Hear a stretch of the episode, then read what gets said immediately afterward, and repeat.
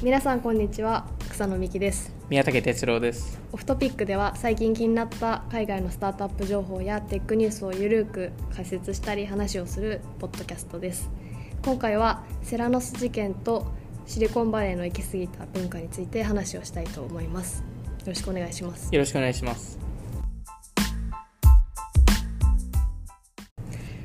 はいということでえっとなんで今回このテーマっていうとはい。えっとまあもともと結構去年ぐらいからですかね。あの去年じゃないや。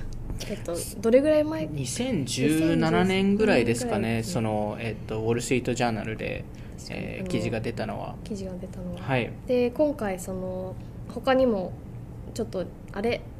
これってもしかしてセラノスっぽいみたいな、そうですね。あのバイオベンチャーがありまして、ではい。ユーバイオームっていうはい。会社が、えっと今年あ今月破産申請をしてもともとその FBI の調査があってこうなんていうかいろいろ黒い疑惑がうん。あったベンチャーなんですけどなんかそこ結構ワイコンとかアンドリーセンとか結構有名なところが調達してたんですよね。そうですね。で多分時価総額は600億700億ぐらいあった会社で、まあ、そのやってること自体も、はい。あの割とセラノスと似てたので、うん。まあ、診断系ではないですけど、はい。そっち系のものだったので。でなんかいろいろあの事件がなんか創業者がいろんなところで嘘をついたりとかいうのもあってなんかすごい似てるんじゃないかみたいな次のセラスセラノスなのかみたいな 記事が結構出てるのを見て、やっぱりそのセラノスの話もまあしてもいいのかなっていうのは思いましたね。そうですなんか結構やっぱり HBO でも「ザ・インベスター」っていうはい。ドキュメンタリーになった。り出ましたね。もうすぐまた普通になんていうか映画にもなるっていうね。話が出たりとか、まあ、ポッドキャストもあのあり出てますよね。ザ・ドロップアウトっていう、でそもそもその、えっと、ウォール・ストリート・ジャーナル記事書いたあの方も、はい。本を出したりとかしてますよね。なのでなんていうかこう一回いろいろそのシリコンバレーの行き過ぎたうん。文化っていう面でもその、まあ、セラノス事件が起きた背景っていうところで関係しているのかなというところで一回セラノスについてはい。あのいろいろ深掘りしてはい。あの話をしたいなと思っています。どれだけやばかった会社か。はい。っていう話をしそうですね。していきましょう。はい。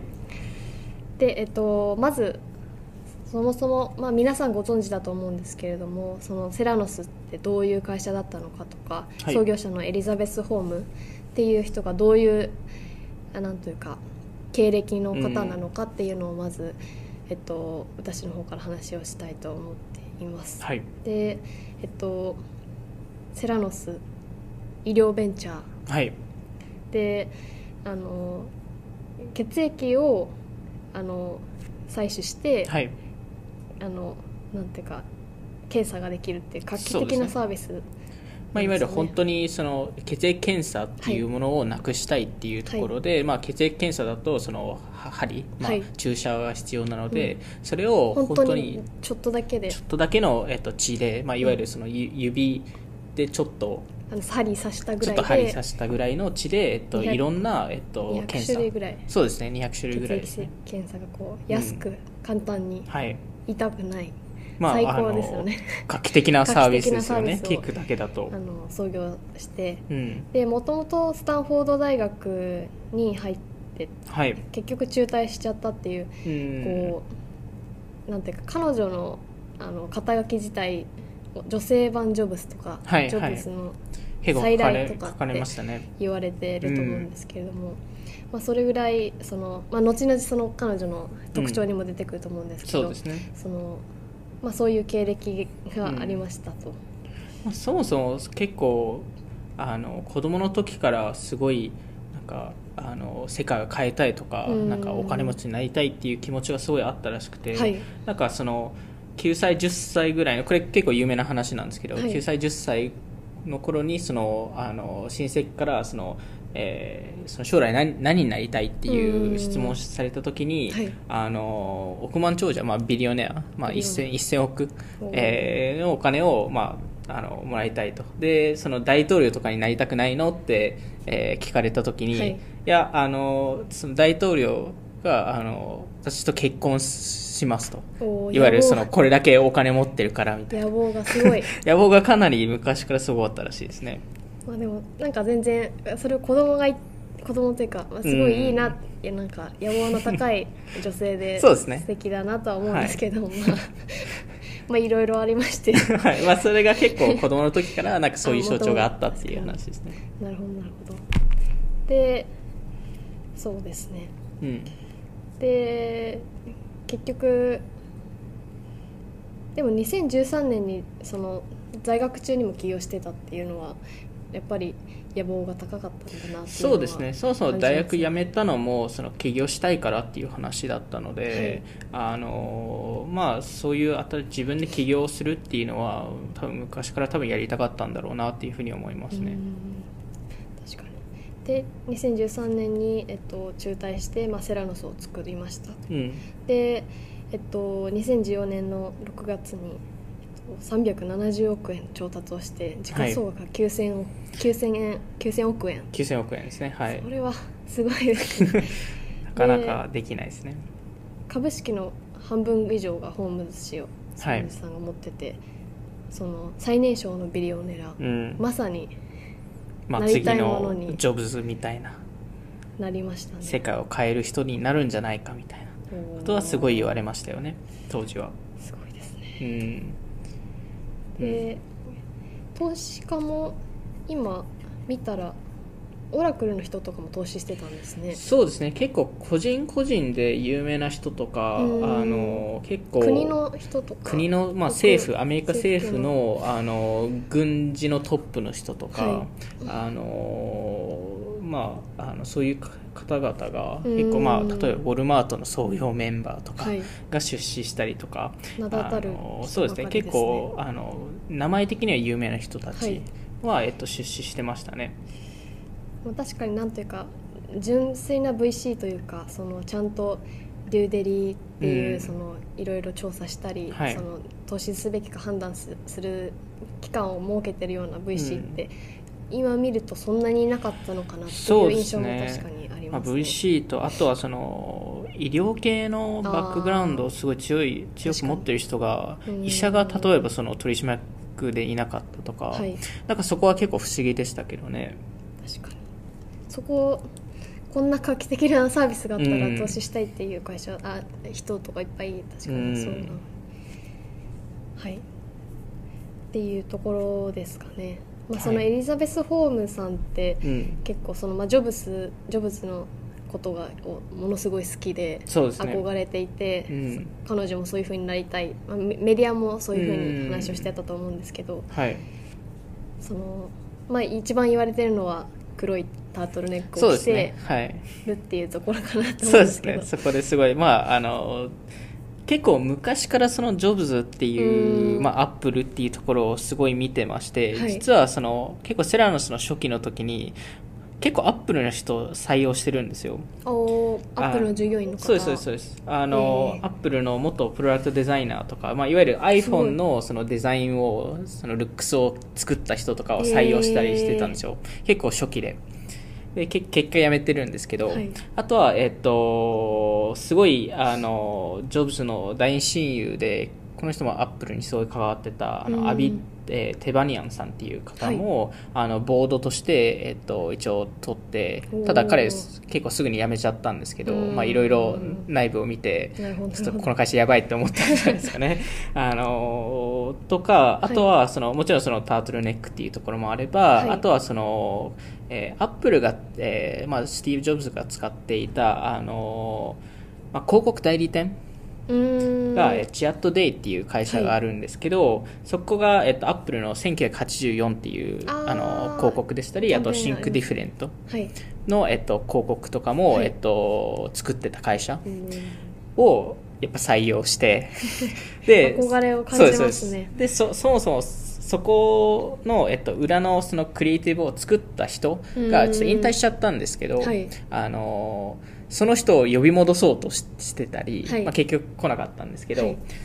たりするするのもありましたしそもそもそのチアットでその広告代理店と,、えー、とそのアップルと、はい。アップルとあのやってた時はあの毎週水曜日に、はい。あのミーティングをしてたんですよ。で、はい。それを聞いたホームズがじゃあうちも水曜日みたいな。大好きです 本ね当に大好きでまあそういうあの文化でしてあとは車ですね。あの車用車。はいまあえっとアップルはあのベンツでえっとあのセナノスはアウディだったんですけど、うん。あのナンバープレートはい。が、えっと、番号が入ってないんですよ。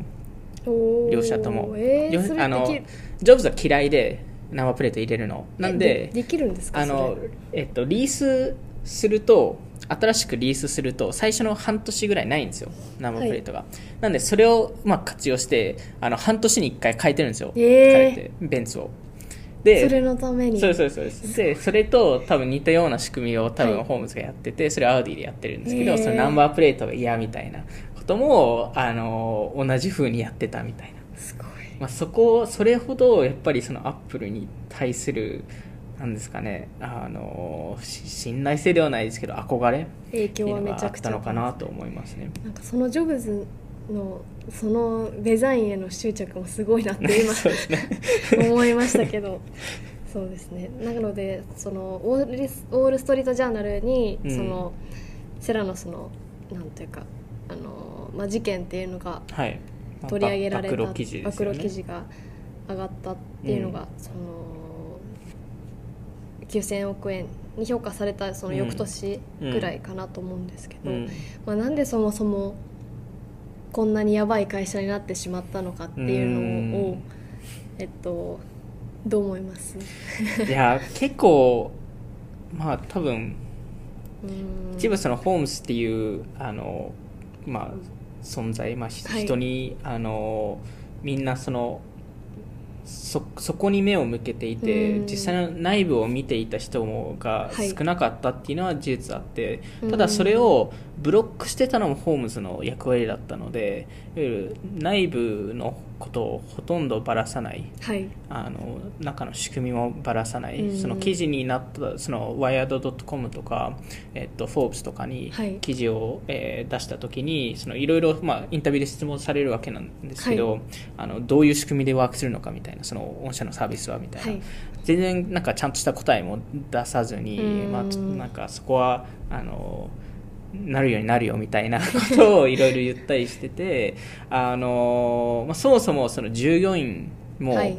あのセラノスで働いてるって LinkedIn に載せられなかったり、それはそのエリザベスさんがはい、ダメですよって、ダメですっていう、まあ、会社のルールですね。うん。で外部のゲめストをちゃくちゃ秘密主義。いやそうなんですよ。あの外部のゲストもあのオフィスに入る、まあ、オフィスで例えばちょっと見るとか、はい。あのまあ、入るためだけに NDA をサインしないとダメとかうん。あのトイレに行く時もエスコート付き に本当にそうなってて、えなんか本当にそこの、まあ、一部のところはほぼ全従業員入れないとか、ー、はい。ロックされてるかとか、あのー結構、まあ、あの社内内部のコミュニケーションもはい。チャットができなかったり、うん。USB を差し込んだ時点でセキュリティがアラートが上がるとか徹底してますね。かなり徹底しててそこはあのー、まあ、結構従業員自体も結構そこに不満を感じたりなんかどうこれってこの会社大丈夫かなみたいな、はい。いうのは、えっと、実際ありましたね。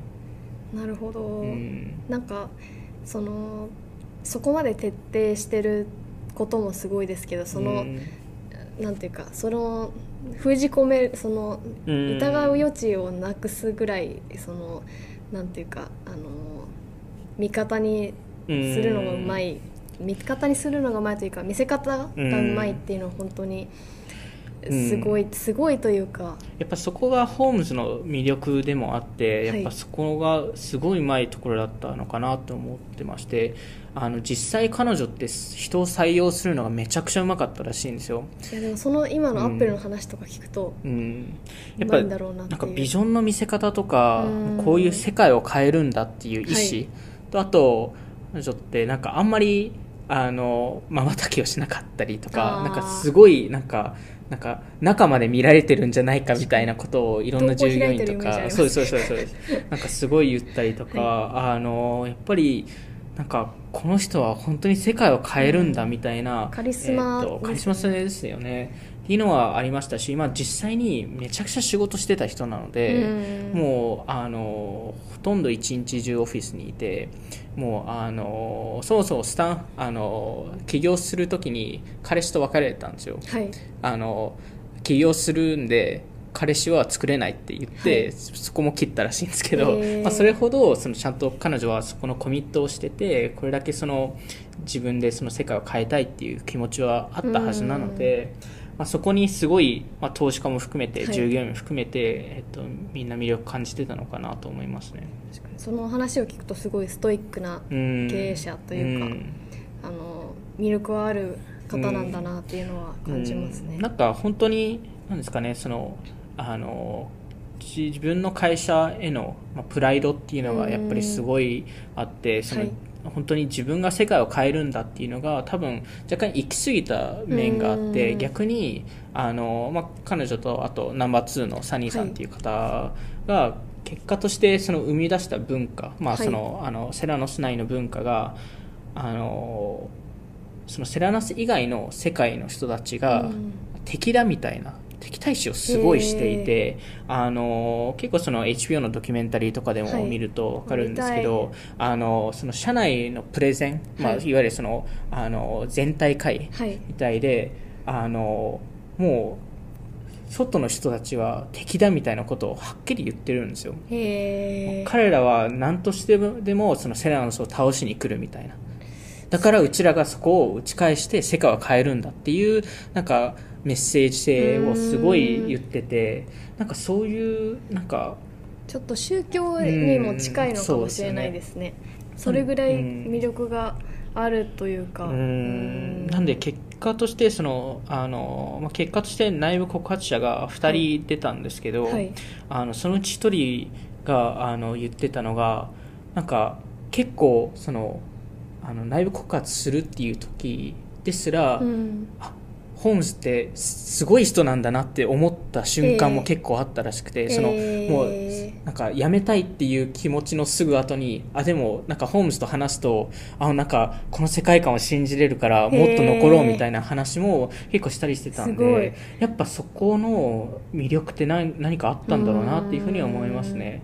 結構その共通して、はい。なんかいろんな投資家がその株主が言ってたことがなんか催眠にかかったような感じで、へー。なんかし喋られるみたいな。なんか言ってますよねその、うん。なんか投資委員会とかで投資委員会じゃなくて株主あの株主総会とかで、はいはい。みんながこう反対する意見だったのに数時間そのそれ終わったらみんなあそうイエスになってるみたいな。なあの一時期、まあ、まあまあ初期の時なんですけど、はい。あのその取締役会の、まあ、社外取りの人が一人、あのもうホームズはダメだと、うん。あの結構その言ってる、まあ、あの数字フォーキャスト、あのまあ、事業あの計画が多分できないんで、うん。あの社長交代しようっていう提案を他の取締役にして、決断ですそうなんですよ。でそこで、えっと、一回そのホームズ抜きで取締役会でその話を決断して、はい。でその後ホームズを、えっと、呼んで、えー話したんですよ、はい。まあそこまあ、ちょっとこういう状況なんで社長降りてもらいますって、うんで、えーまあ、一応あの話によると2時間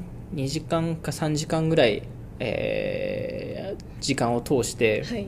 ホームズがそこの決断を覆したとそれ何が起きたんだそうなんですよ。ちょっと何が起きたかすごい知りたくて、何を言ったらそこが全部変わるんだっていう話で、まあいろんななんかその変わるよっていう約束をしたらしいんですけど、なんなかそこの説得の仕方っていうのはやっぱ何かしらその、まあ、カリスマ性っていうか、まあ、営業力とかな何かあったんだろうなっていうふうに思いますね。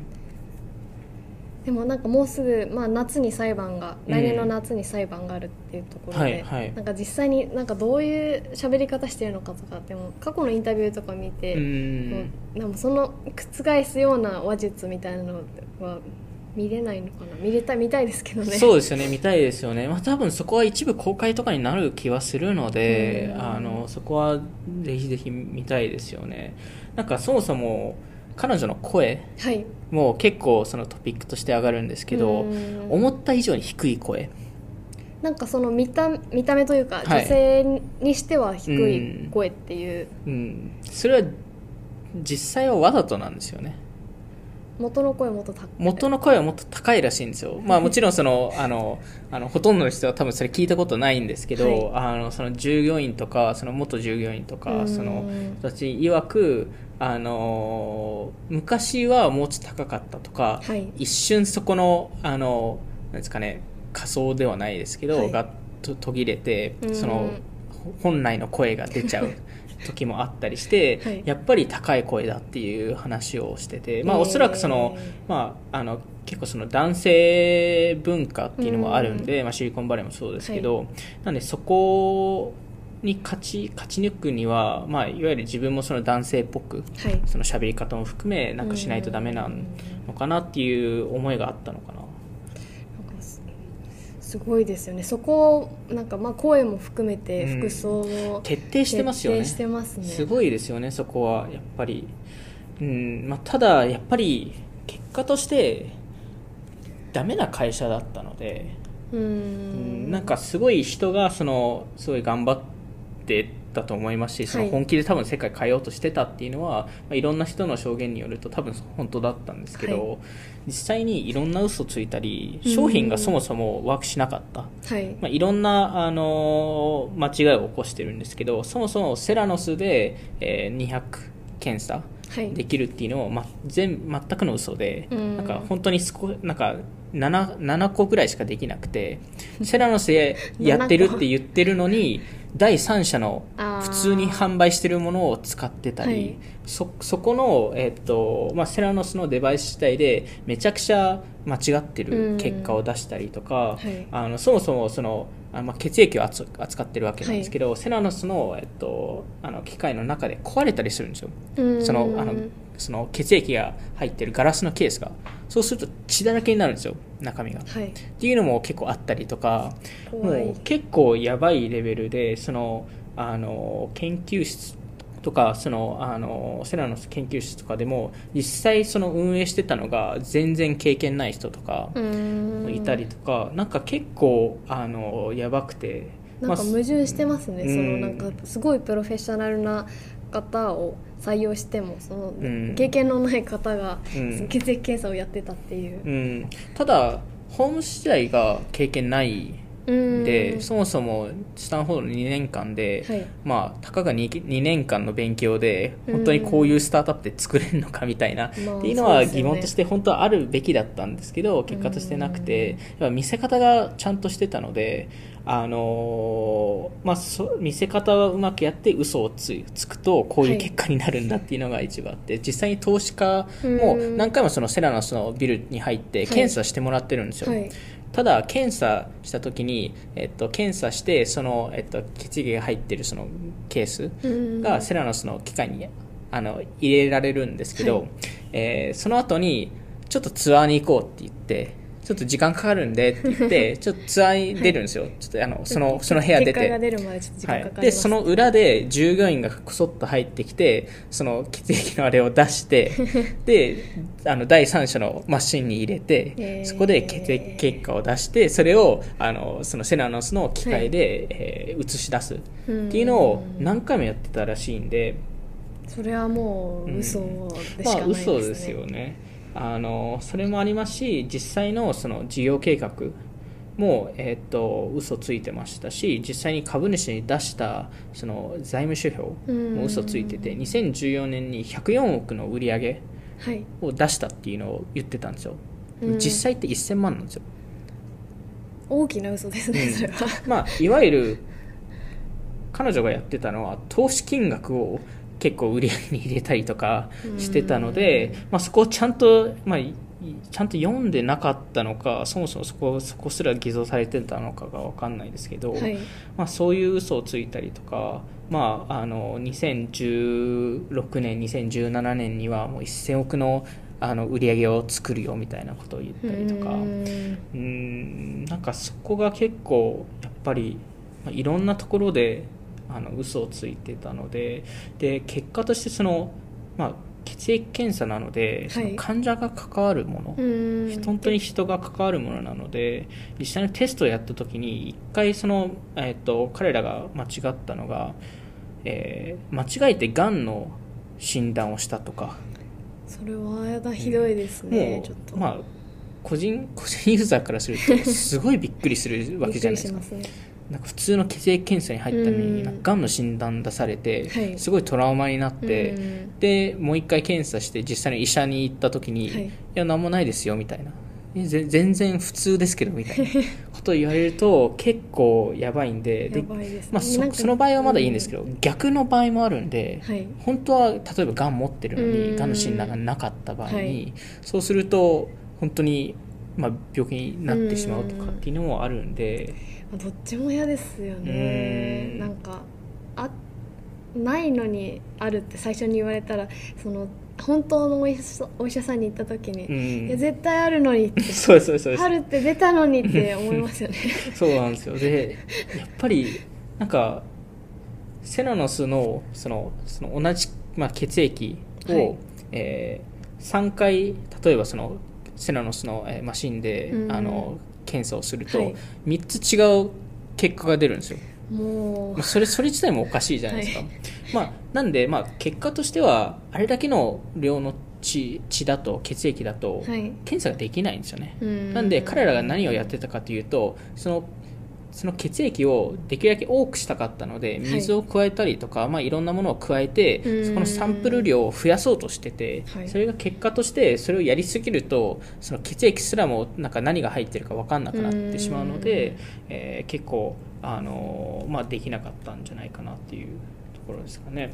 確かうん。になんかまあきっとホームズさんからしたら、うん。そのまあ、いつかはその本当に微量の血液であの200種類のあの検査ができるっていうのを目指して、今は本当に試行錯誤しているところだからちょっと待っててねっていう気持ちでやってたのかなとは思うんですけど、まあ、まあやりすぎなんですけどね。あのそれで実際にテストをやってるんでうん。そのテストっていうかその、まあちょっと実際に一般の人たちにやってるんでね。ちょっとというか。それはおそらく彼女は分かっててやってたはずなのでうん。ただ彼女はおそらく分かってたんですけどそれを信じなかったっていうのが多分一部あって、まあ、スティーブ・ジョブズもこここういうあの多分あの思いが一部あったと思うんですけど、はい。自分のあの思ってる理想を現実にするためにはその理想を信じ続けるっていうのをやっててなんで、えっとまあ、彼女の傾向とするとあのその従業員たちが、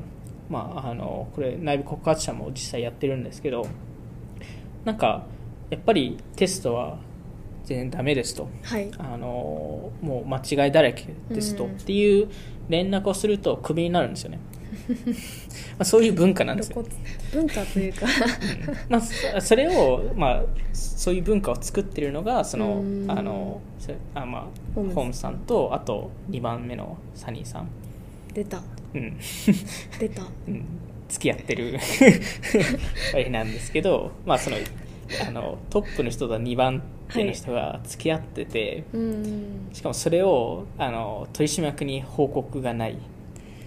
どうなんですかね。でもなんかそのえこれぐらいの規模になるとうん言っといてほしいな言ってほしいというかなんかまあ報告しておくべきことかなと思うんですけど、うん。なんかそのなんとか夫婦でと夫婦夫婦じゃないな。うん。カップルで、あの付き合ってる創業者ファウンダーって結構、結構というかまあいるとはまあ、いいるとはいいるいるのはいますよね。WeWork も実際そのあまあそうですあのね夫婦なんで。前回話したはい、ただそれを言ってるか言ってないかだと思うんですよね、まあやっぱ報告義務あるんうん、ですか、それはあると思います、うん。なぜかというとそのリスクがあるからです。いわゆる別れた時のリスクがあるんで,、まあそうですね。れは投資家を知るべきですしね。あの取締役の人たちも知るべきなので、うん。そこをなぜあえて言わなかったっていうのは一部ありますし逆に付き合ってるからこそその2番手にしてるんじゃないかとか、うん。あのこれだけ力を持ってるんじゃないかとか。創業メンバーではないんです創業メンバーでははないです。彼は出資をしてるんですよセラノスに。しかもかなり初期の時に20億ぐらい出資してるんですよ、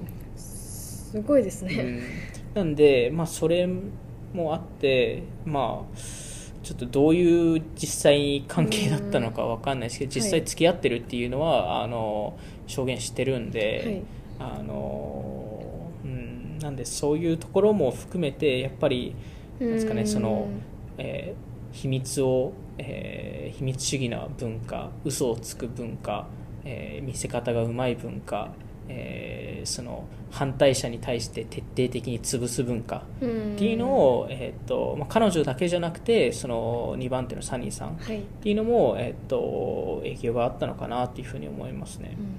うん。うん。なんかそのやっぱり、まあ、ホームズさんも結構異常だったっていう話もあると思うんですけど、うん。まあ、そのタイトルにもあったシリコンバレーのうんカルチャーっていうところでと結構そのうまみうまく見せるだったりとか、うん。そのなんて言うんですかね。そういう部分って結構まあフェイスブックを筆頭にうん。あるかなと思ってて、はい。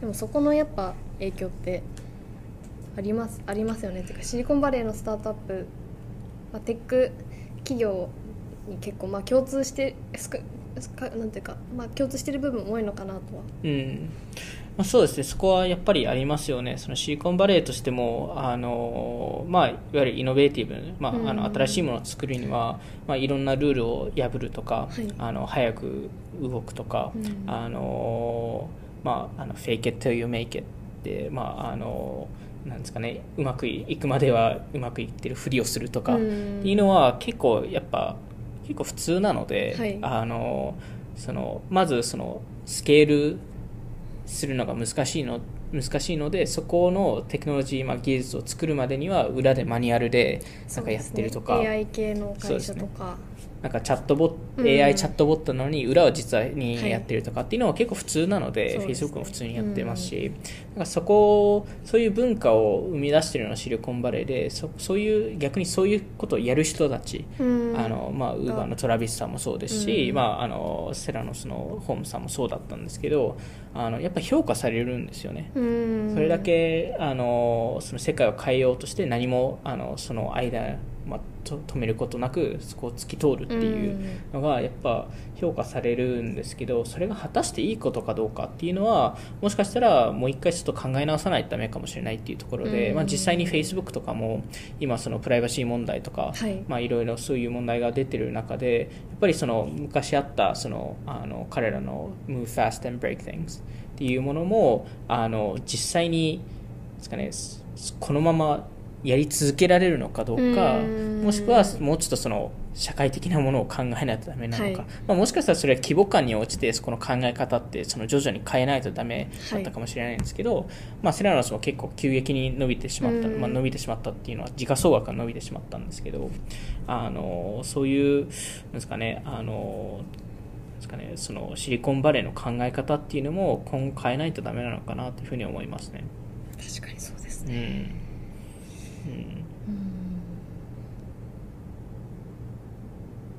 変わるべきだと思います。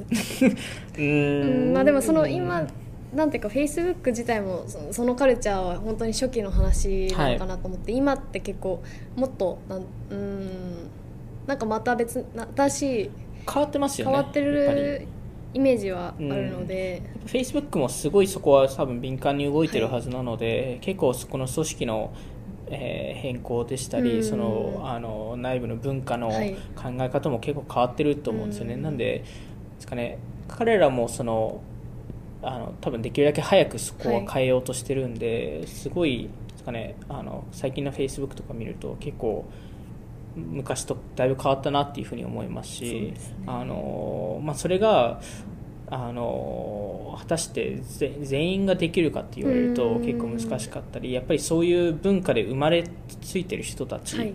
まあ、あのウーバーのトラビスさんとか多分まさにそういう人なんですけどあのそういう方々がちょっと自分を変えるっていうのはなかなか厳しかったりするので。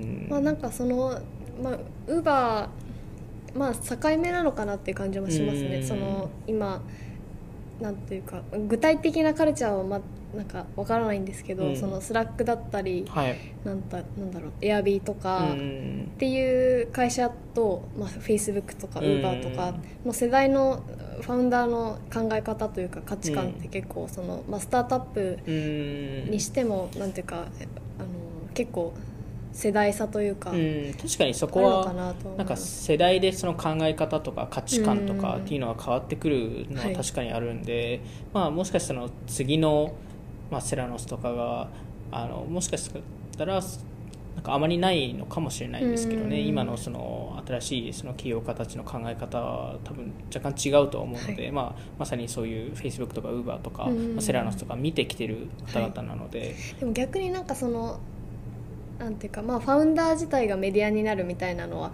昔よりは増えてるような気もしててなんで見せ方がうまいあのファウンダーというかうん代表の人は増えるような気もしますうんね。やっぱ自己 PR とかそのコンテンツ作るとかやっぱそこは結構重要になってきてますよね。うんなんかそのやっぱりアウェイとかもそううんそういうファウンダーの人が目立ってうまくいってるスタートアップなのかなっていう気もします。まあそのまああのセラノスにちょっと紐づいて話をするのはちょっと失礼なんですけど、ですね。なその目立なんていうか PR してはいはい。こう前に出て、うん会社の価値を上げる会社の価値に貢献していくっていう意味だと、まあいいのかいい、うん。なんかそういうこともあるかなと思いんます。そうですね。